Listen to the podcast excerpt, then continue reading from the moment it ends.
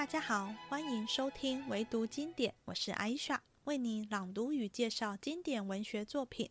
欢迎追踪唯读经典 FB 粉丝专业，收看更多补充资讯。这一回讲了几位小人物的故事。贾氏一族除了最显赫的宁荣二府，还有其他房的族人，发展与经济能力远远不及这两府。有些就会常来贾府走动，想谋些差事与银钱。这一回的主角贾云就是如此。在上一回，我们透过贾琏与凤姐的对话，知道贾云有来找过贾琏谋求差事。后来那差事被凤姐拦截下，给了找他官说的贾琴。这一集，贾云知道求贾琏落空后，便想了个有点迂回但蛮高明的方法来讨好凤姐。但求凤姐的过程并非一帆风顺，先是请舅舅帮忙不成，反被奚落；后来又被凤姐酸了一顿，最后还是如愿得到差事。除了贾云的汲汲营营，我们也看到宝玉房中的一个小丫头小红，努力力争上游，但被大丫鬟秋纹与碧痕发现她逮到机会与宝玉私下讲话后，狠狠踩踏了她一番，让小红心灰意懒，觉得在怡红院没什么发展性。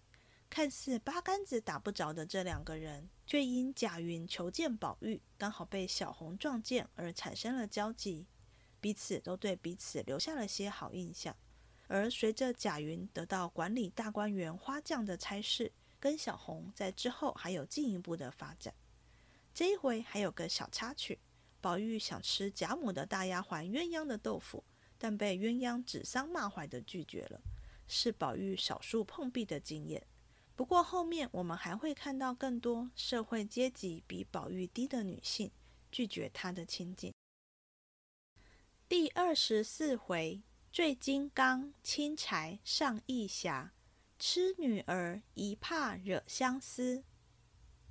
话说黛玉正在情思萦斗、缠绵顾结之时，忽有人从背后拍了一下，说道：“你做什么一个人在这里？”黛玉唬了一跳，回头看时，不是别人，却是香菱。黛玉道。你这个傻丫头，冒冒失失的吓我一跳。这会子打哪里来？香菱嘻嘻的笑道：“我来找我们姑娘，总找不着。你们紫娟也找你呢，说莲二奶奶送了什么茶叶来了，回家去坐着吧。”一面说，一面拉着黛玉的手回潇湘馆来。果然，凤姐送了两小瓶上用新茶叶来。黛玉和香菱坐了。谈讲些这一个绣得好，那一个刺得精，又下一回棋，看两句书，香菱便走了，不在话下。且说宝玉因被袭人找回房去，只见鸳鸯歪在床上看袭人的针线呢。见宝玉来了，便说道：“你往哪里去了？老太太等着你呢，叫你过那边请大老爷的安去，还不快去换了衣裳走呢？”袭人便进房去取衣服，宝玉坐在床沿上褪了鞋，等靴子穿的功夫，回头见鸳鸯穿着水红绫子袄儿、青缎子坎肩儿，下面露着玉色绸袜、大红绣鞋，向那边低着头看针线，脖子上围着紫绸绢子。宝玉便把脸凑在脖项上闻那香气，不住用手摩挲。其白腻不在袭人以下，便挨上身去，闲着脸笑道：“好姐姐，把你嘴上的胭脂赏我吃了吧。”一面说，一面牛骨糖似的粘在身上。鸳鸯便叫道：“袭人，你出来瞧瞧，你跟他一辈子也不劝劝他，还是这么着。”袭人抱了衣裳出来，向宝玉道：“左劝也不改，右劝也不改，你到底是怎么着？”你再这么着，这个地方可也就难住了。一面说，一面催他穿衣裳，同鸳鸯往前面来。见过贾母，出至外面，人马俱已齐备。刚欲上马，只见贾琏请安回来，正下马。二人对面彼此问了两句话，只见旁边转过一个人来说：“请保熟安。”宝玉看时，只见这人生得容长脸儿，长挑身材，年纪只有十八九岁，甚是斯文清秀。虽然面善，却想不起是哪一房的，叫什么名字。贾琏笑道：“你怎么发呆？连他也不认得？他是廊下住的五嫂子的儿子云儿。”宝玉笑道：“是了，我怎么就忘了？”因问他：“你母亲好，这会子什么勾当？”贾云指贾琏道：“找二叔说句话。”宝玉笑道：“你倒比先越发出挑了，倒像我的儿子。”贾琏笑道：“好不害臊，人家比你大五六岁呢，就给你做儿子。”宝玉笑道：“你今年十几岁？”贾云道：“十八了。”原来这贾云最伶俐乖巧的，听宝玉说像他的儿子，便笑道：“俗话说得好。”窑车里的爷爷，主管工人的孙子，虽然年纪大，山高遮不住太阳。自从我父亲死了，这几年也没人照管。宝叔要不嫌侄儿蠢，认作儿子，就是侄儿的造化了。贾琏笑道：“你听见了？认了儿子，不是好开交的。”说着，笑着进去了。宝玉笑道：“明儿你闲了，只管来找我，别和他们鬼鬼祟祟的。”这会子我不得闲，明儿你到书房里来，我和你说一天话。我带你园里玩去。说着，班安上马，众小厮随往贾赦这边来。见了贾赦，不过是偶感些风寒，先述了贾母问的话，然后自己请了安。假设先站起来回了贾母问的话，便换人来带进哥儿去太太屋里坐着。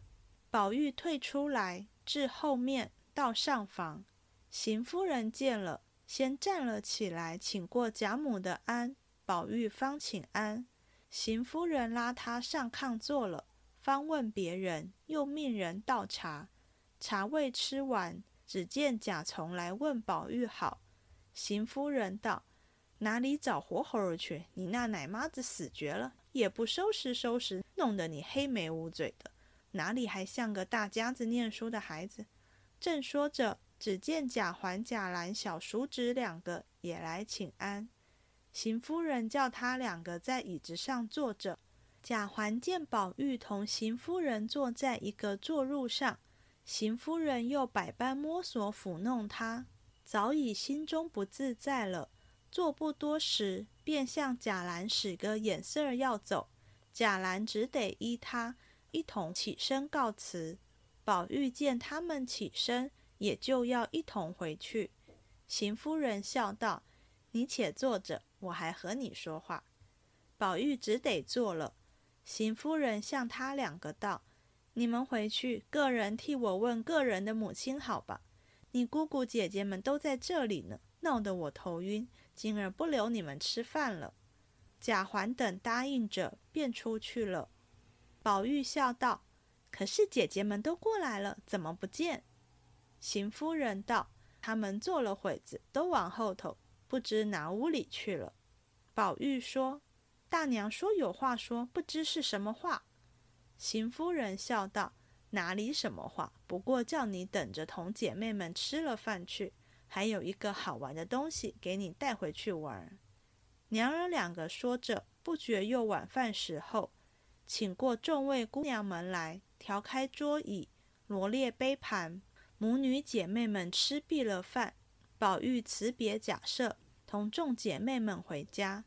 见过贾母、王夫人等，各自回房安歇，不在话下。且说贾云进去见了贾琏，因打听可有什么事情。贾琏告诉他说：“晴儿倒有一件事情出来。”偏偏你婶娘再三求了我，给了晴儿了。她许我说，明儿园里还有几处要栽花木的地方，等这个工程出来，一定给你就是了。那贾云听了半晌，说道：“既这么着，我就等着吧。叔叔也不必先在婶娘跟前提我今儿来打听的话，到跟前再说也不迟。”贾琏道：“提他做什么？我哪里有这功夫说闲话呢？”明儿还要到新义去走一走，必须当日赶回来方好。你先等着去，后日起更以后你来讨信，早了我不得闲。”说着，便向后面换衣服去了。贾云出了荣国府回家，一路思量，想出一个主意来，便一径往他舅舅卜氏人家来。原来卜氏人现开香料铺，方才从铺子里回来，一见贾云，便问：“你做什么来了？”贾云道：“有件事求舅舅帮衬，要用冰片、麝香，好歹舅舅每样赊四两给我。”八月节按数送了银子来，卜氏人冷笑道：“在休提赊欠一事。前日也是我们铺子里一个伙计，替他的亲戚赊了几两银子的货，至今总没还。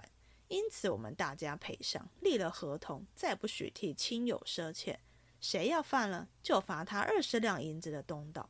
况且如今这个货也短，你就拿现银到我们这小铺子里来买，也还没有这些。”只好道别而去，这是一件；二则你哪里有正经事？不过赊了去又是胡闹。你只说舅舅见你一招就派你一招，不是？你小人儿家很不知好歹，也要立个主意赚几个钱，弄弄吃的穿的，我看着也欢喜。贾云笑道：“舅舅说的有理，但我父亲没的时候，我幼小不知事体。”后来听见母亲说，都还亏了舅舅替我们出主意料理的丧事，难道舅舅是不知道的？还是有一亩地、两间房子，在我手里花了不成？巧媳妇做不出没米的饭来，叫我怎么样呢？还亏是我呢。要是别的死皮赖脸的，三日两头来缠舅舅，要三升米两升豆子，舅舅也就没法儿呢。不是人道。我的儿，舅舅要有，还不是该当的。我天天和你舅母说，只愁你没个算计儿。你但凡立得起来，到你们大屋里，就是他们爷儿们见不着，下个七儿和他们的管事的爷们稀合稀合，也弄个事儿管管。前儿我出城去，碰见你们三屋里的老四，坐着好体面车，又带着四五辆车。有四五十小和尚道士往家庙里去了，他那不亏能干，就有这个事到他身上了。贾云听了，唠叨的不堪，便起身告辞。卜氏人道：“怎么这么忙？你吃了饭去吧。”一句话尚未说完，只见他娘子说道：“你又糊涂了，说着没有米，这里买半斤面来下给你吃，这会子还装胖呢。”留下外甥挨饿不成？卜氏人道：“再买半斤来添上就是了。”他娘子便叫女儿英姐往对门王奶奶家去问，有钱借几十个，明日就送了来的。夫妻两个说话，那贾云早说了几个，不用费事，去的无影无踪了。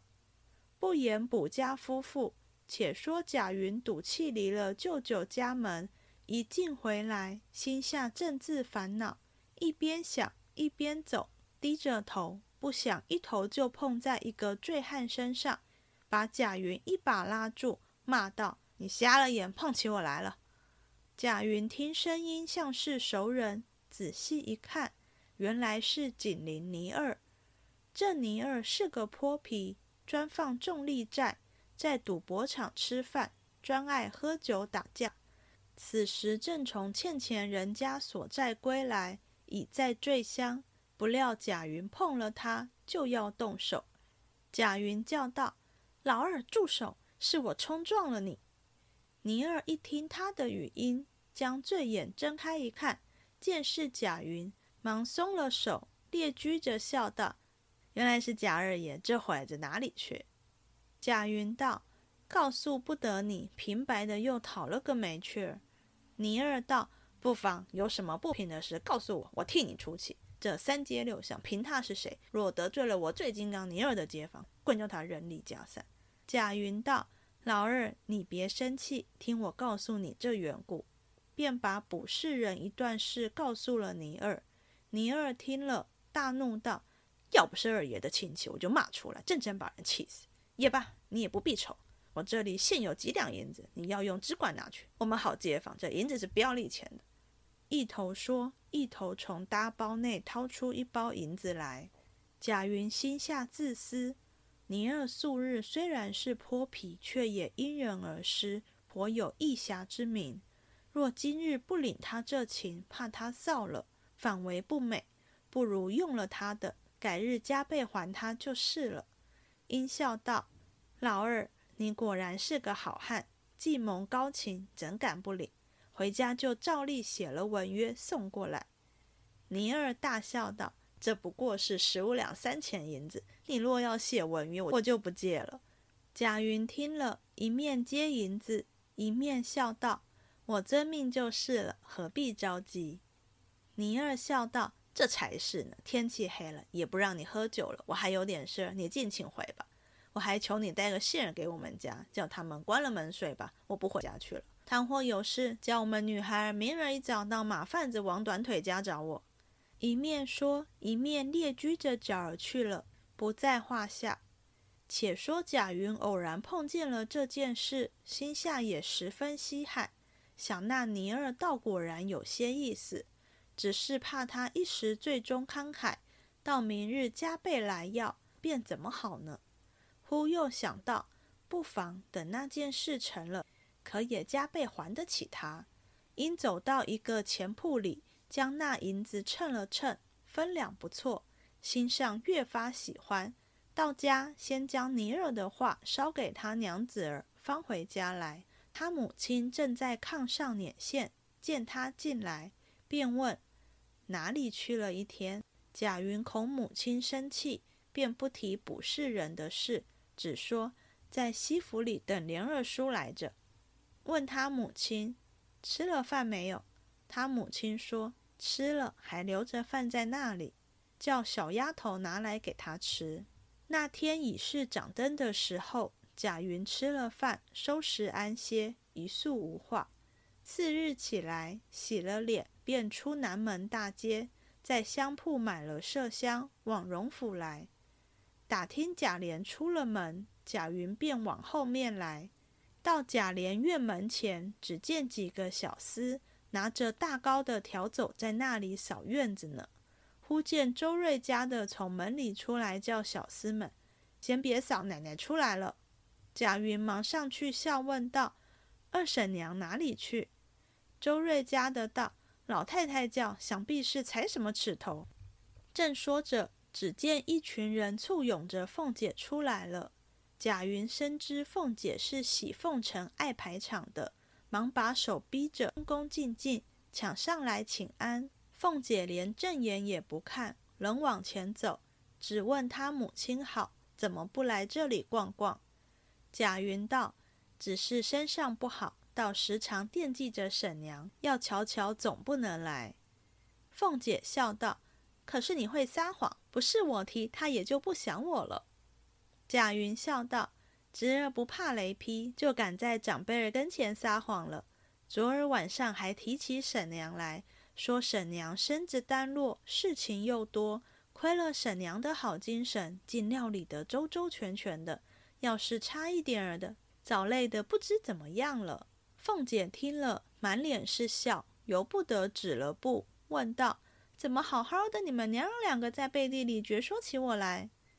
贾云笑着道：“只因我有个好朋友，家里有几个钱，现开香铺，因他捐了个通判，前儿选着了云南不知哪一府，连家眷一起去，他这香铺也不开了，就把货物传了一传，该给人的给人，该见发的见发。”像这贵重的都送给亲友，所以我得了些冰片麝香，我就和我母亲商量，贱卖了可惜，要送人也没有人家配使这些香料。一想到婶娘往年间还拿大包的银子买这些东西呢，别说今年贵妃宫中，就是这个端阳节所用，也一定比往常要加十几倍，所以拿来孝敬婶娘。一面将一个锦夹递过去。凤姐正是办节礼用香料，便笑了一笑，命风儿接过云哥哥的来，送了家去，交给平儿。因又说道：“看你这么知好歹，怪不得你叔叔常提起你来说你好，说话明白，心里有见识。”贾云听这话入港，便打进一步来，故意问道：“原来叔叔也常提我？”凤姐见问，便要告诉给他事情管的话，一想又恐被他看清了，只说得了这点香料，便许他管事了。因且把派他种花木的事一字不提，随口说了几句淡话，便往贾母屋里去了。贾云自然也难提，只得回来。因昨日见了宝玉，叫他到外书房等着，故此吃了饭又进来，到贾母那边移门外起伞在书房里来。只见明烟在那里掏小雀儿呢。贾云在他身后，把脚一跺，道。明烟小孩又淘气了。明烟回头见是贾云，便笑道：“何苦二爷唬我们这么一跳？”因又笑说：“我不叫明烟了，我们宝二爷嫌烟字不好，改了叫裴明。二爷明儿只叫我裴明吧。”贾云点头笑着同进书房，便坐下问：“宝二爷下来了没有？”裴明道：“今日总没下来。二爷说什么？我听你探探去。”说着，便出去了。这里贾云便看字画古外，有一顿饭的功夫还不见来。再看看要找别的小子，都玩去了。正在烦闷，只听门前娇音嫩语的叫了一声：“哥哥呀！”贾云往外瞧时，是个十五六岁的丫头，生得倒甚齐整，两只眼儿水水灵灵的。见了贾云，抽身要躲。恰值裴明走来，见那丫头在门前，便说道：“好好，正抓不着个信儿呢。”贾云见了裴明，也就赶出来问：“怎么样？”裴明道：“等了半日，也没个人过，这就是宝二爷屋里的。”因说道：“好姑娘，你带个信儿，就说郎上二爷来了。”那丫头听见，方知是本家的爷们，便不似从前那等回避。下死眼，把贾云盯了两眼，听那贾云说道：“什么廊上廊下的，你只说云儿就是了。”半晌，那丫头似笑不笑的说道：“依我说，二爷且请回去，明日再来。今日晚上得空，我替回吧。”裴明道：“这是怎么说？”那丫头道：“他今儿也没睡中觉，自然吃的晚饭早，晚上又不下来。”难道只是叫二爷这里等着挨饿不成？不如家去，明儿来是正经。就便回来有人带信儿，也不过嘴里答应着罢了。贾云听这丫头的话简便俏丽，待要问她的名字，因是宝玉屋里的，又不便问，只得说道：“这话倒是，我明日再来。”说着便往外去了。裴明道：“我倒茶去，二爷喝了茶再去。”贾云一面走一面回头说：“不用，我还有事呢。”口里说话，眼睛瞧那丫头还站在那里呢。那贾云一进回来，至次日来至大门前，可巧遇见凤姐往那边去请安，才上了车，见贾云过来，便命人叫住，隔着窗子笑道。云儿，你竟有胆子在我跟前弄鬼！怪到你送东西给我，原来你有事求我。昨儿你叔叔才告诉我说你求他。贾云笑道：“求叔叔的事，婶娘别提，我这里正后悔呢。早知这样，我一起头儿就求婶娘，这会子也早完了。谁承望叔叔竟不能的？”凤姐笑道：“哦，你那边没成，昨儿又来找我了。”贾云笑道。婶娘辜负了我的孝心，我并没有这个意思。要有这个意思，昨儿还不求婶娘吗？如今婶娘既知道了，我倒要把叔叔割开，少不得求婶娘，好歹疼我一点儿。凤姐冷笑道：“你们要捡远道而走吗？早告诉我一声，多大点子事，还值得耽误到这会子？那园子里还要种树种花，我正想个人呢，早说不就完了？”贾云笑道：“这样，明日婶娘就派我吧。”凤姐半晌道：“这个我看着不大好，等明年正月里的烟火灯烛那个大钟下来再派你，不好。”贾云道：“好，婶娘，先把这个派了我。果然这件办得好，再派我那件吧。”凤姐笑道：“你倒会拉长线儿，罢了。要不是你叔叔说我不管你的事儿，我不过吃了饭就过来。你到午错时候来领银子，后日就进去种花。说着，命人架起香车进去了。贾云喜不自禁，来至祁伞斋打听宝玉，谁知宝玉一早便往北静王府里去了。贾云便呆呆地坐到晌午，打听凤姐回来，去写个领票来领对牌。至院外。命人通报了，彩明走出来，要了领票进去，批了银数年月，一并连对牌交给贾云。贾云接来看，那批上批着二百两银子，心中喜悦，翻身走到银库上领了银子，回家告诉他母亲，自是母子俱喜。次日五更，贾云先找了尼儿还了银子，又拿了五十两银子。出西门，找到花儿匠方春家里去买树，不在话下。且说宝玉自这日见了贾云，曾说过明日着他进来说话，这原是富贵公子的口角，哪里还记在心上，因而便忘怀了。这日晚上，却从北静王府里回来，见过贾母、王夫人等，回至园内换了衣服，正要洗澡。袭人被宝钗烦了，去打结子去了。秋文、碧痕两个去吹水。谭云又因他母亲病了，接出去了。麝月现在家中病着，还有几个做粗活听使唤的丫头，料是叫不着他，都出去寻火觅伴的去了。不想这一刻的功夫，只剩了宝玉在屋内。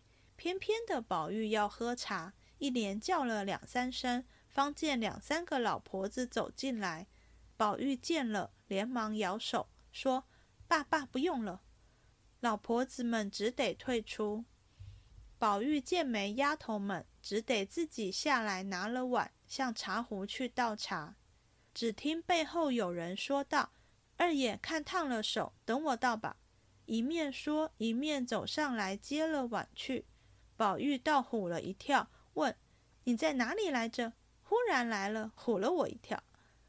那丫头一面递茶，一面笑着回道：“我在后院里，才从里间后门进来。难道二爷就没听见脚步响么？”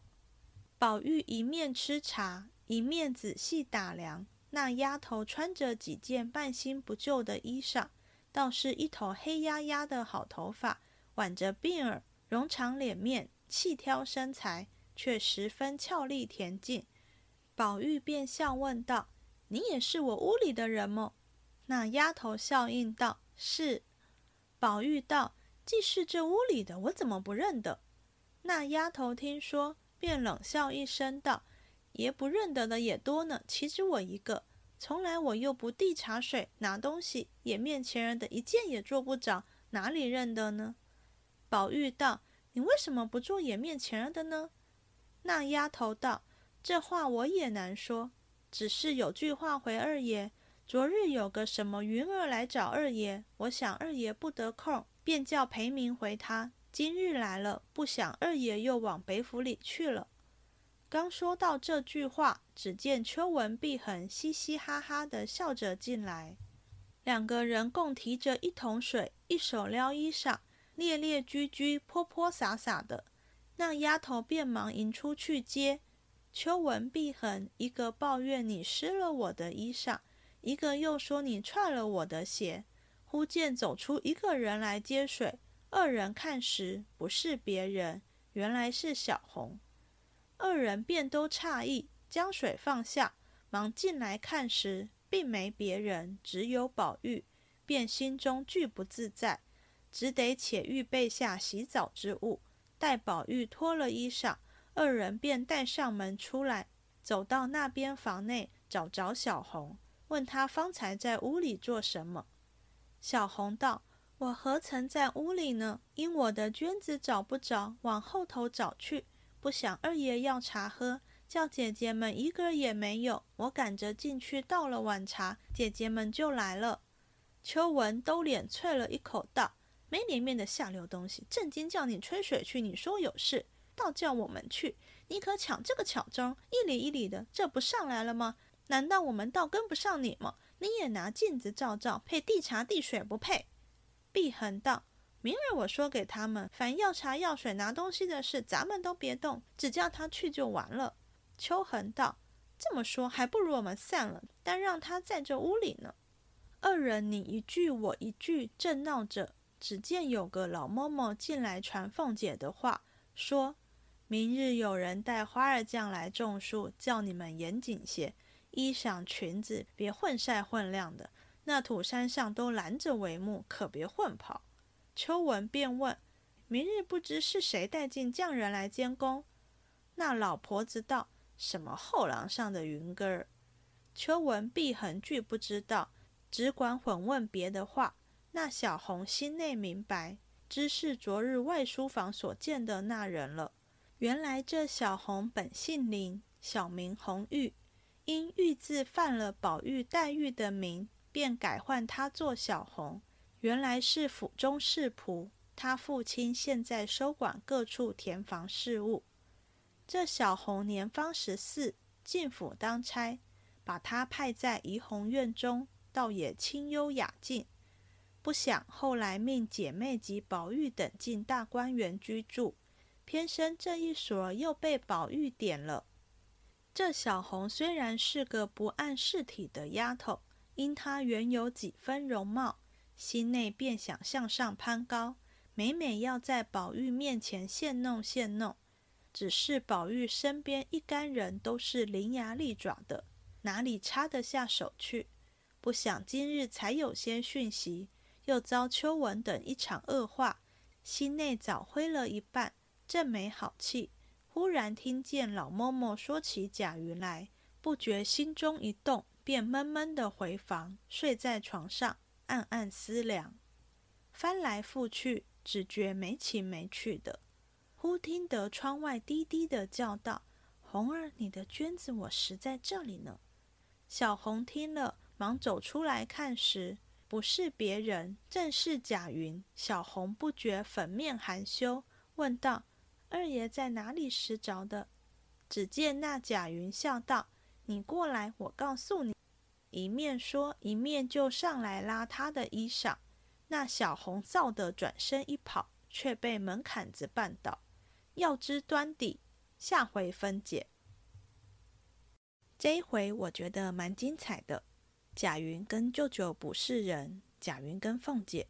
宝玉房中的小丫头小红跟大丫鬟秋文、碧痕的对话，处处充满刀光剑影，大家有感受到吗？贾云跟小红是这一回的主角，都是在各自环境中属于较弱势的小人物，但他们用自己的方式努力力争上游，手段跟心思都不简单。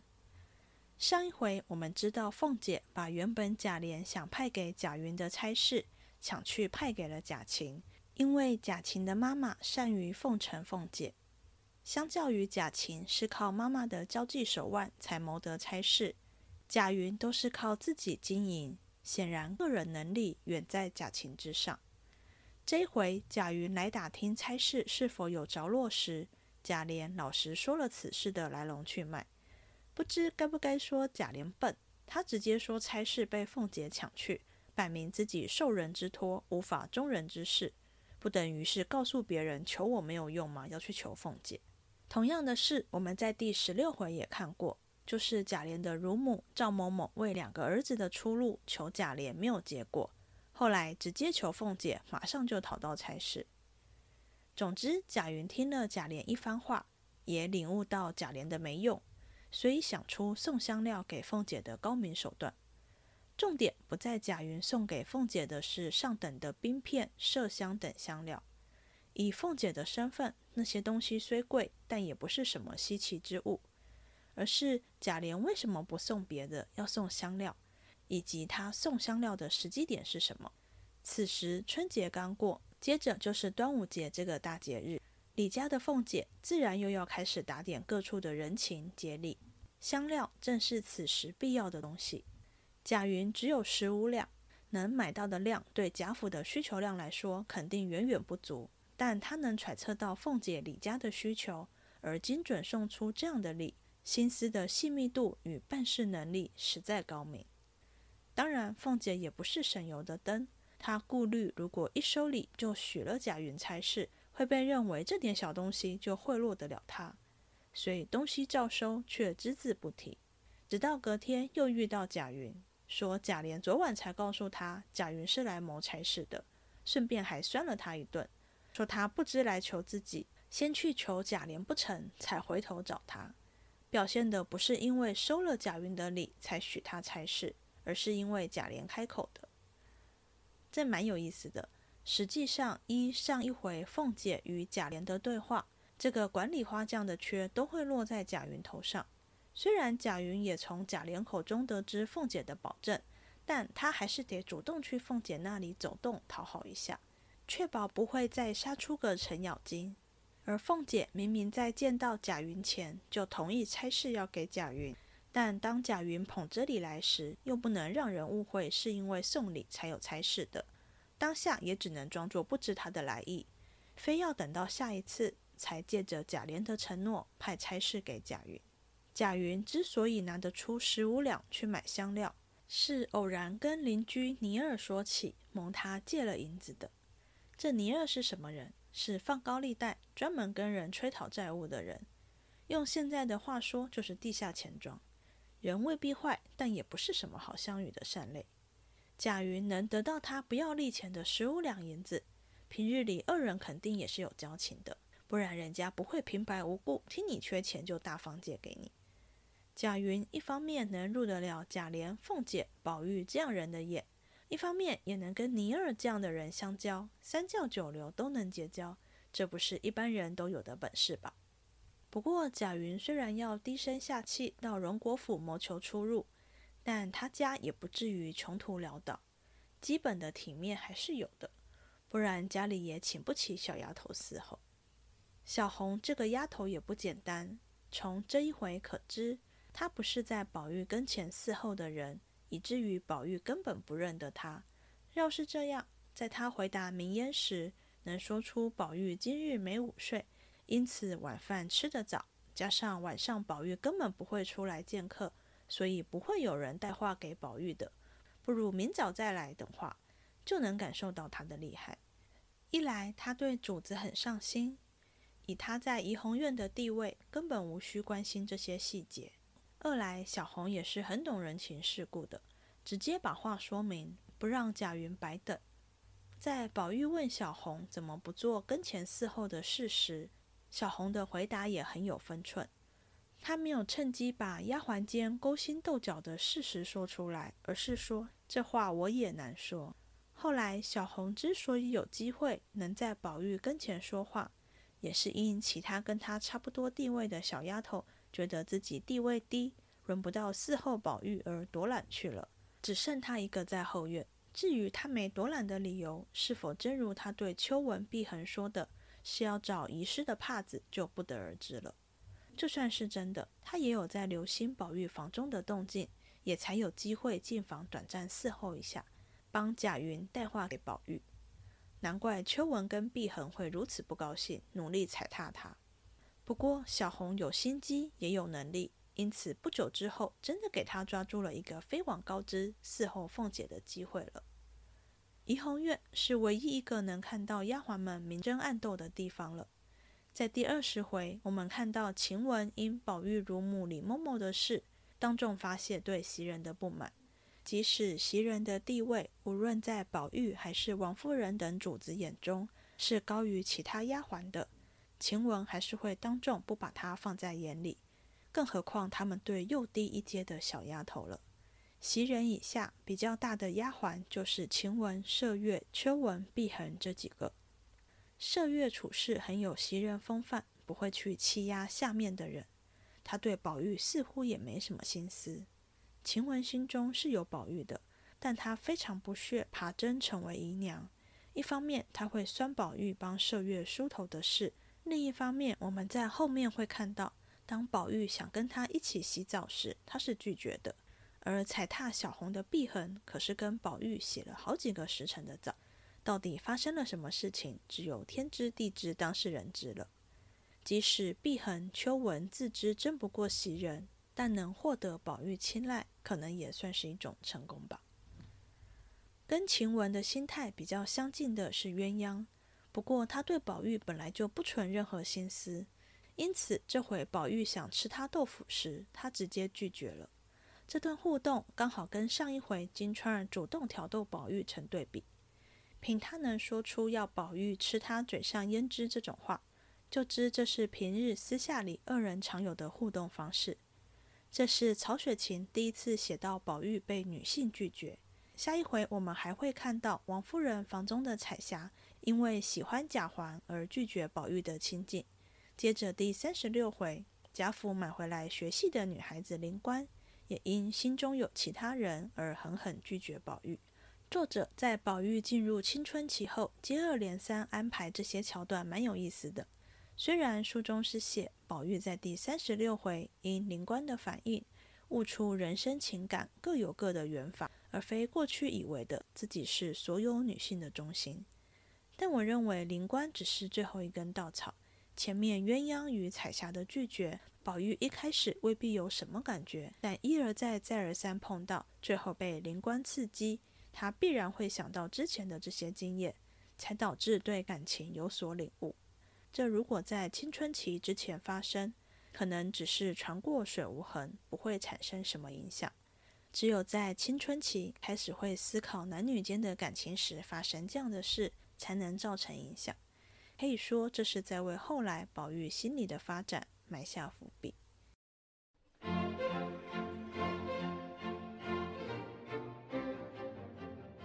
这一集结束了，希望你喜欢，我们下次见。